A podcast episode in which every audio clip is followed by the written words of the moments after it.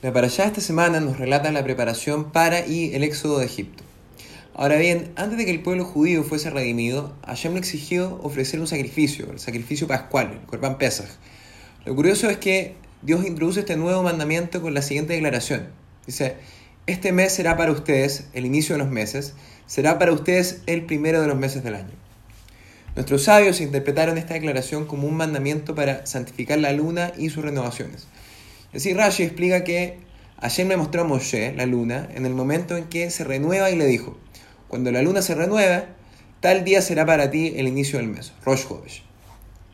Así Hodesh no solamente es la palabra hebrea para mes, sino también para nuevo, para renovación. Y se utilizan ambos términos porque el mes lunar comienza en el momento en que la luna se renueva, el novilunio. Si bien nuestro calendario es principalmente lunar, cada tantos años se hace una correlación con el, con el calendario solar. Sin, perjuicio de esto, son las fases de la luna las que determinan el comienzo de un nuevo mes. En la época del templo, el nuevo mes partía oficialmente cuando testigos iban a la corte, al Beit Din, a atestiguar que habían visto la luna nueva, y la corte daba por comenzado el nuevo mes.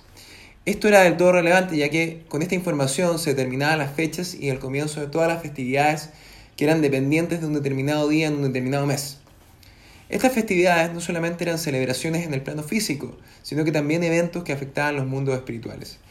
De esta forma, Hashem y su corte celestial esperaban a que el Beitín, las cortes en la tierra, decretaran el nuevo mes, y esto tenía y tiene aún efectos en los mundos espirituales.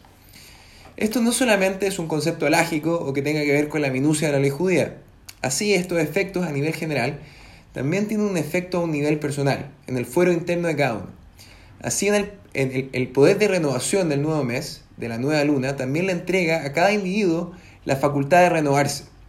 No importa cuál sea la situación en la que cada uno se encuentre, el Yehudí siempre tiene la capacidad de renovarse a sí mismo.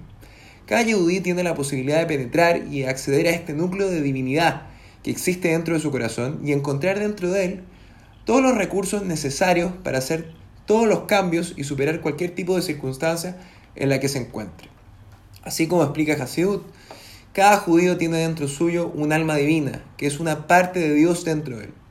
Y así, de la misma forma que Hashem se pone sobre el orden natural de las cosas y las manipula a su voluntad, también cada judío tiene el potencial de ponerse por encima de sus tendencias naturales, de sus malos hábitos y comenzar una nueva fase en su desarrollo personal.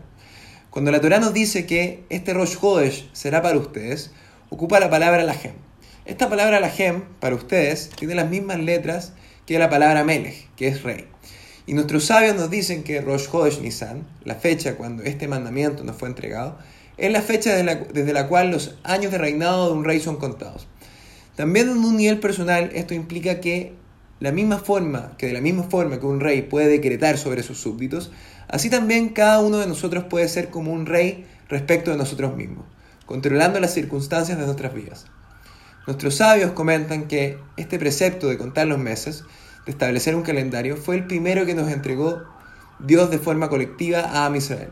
Incluso hay quienes opinan que la Torah debería haber partido con este versículo.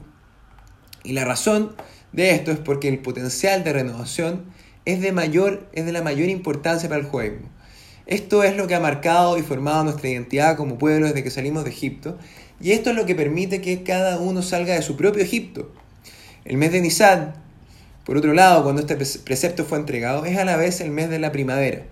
Y esto ilustra el potencial de renovación, como este permea incluso físicamente como vivimos.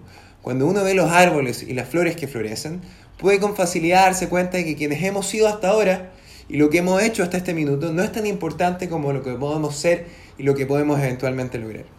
No tenemos por qué aceptar nuestras limitaciones, por el contrario, nuestro potencial divino es infinito y en cualquier momento podemos renovarnos y cambiar radicalmente nuestras circunstancias. Shabbat Shalom Mebrach, todo lo mejor.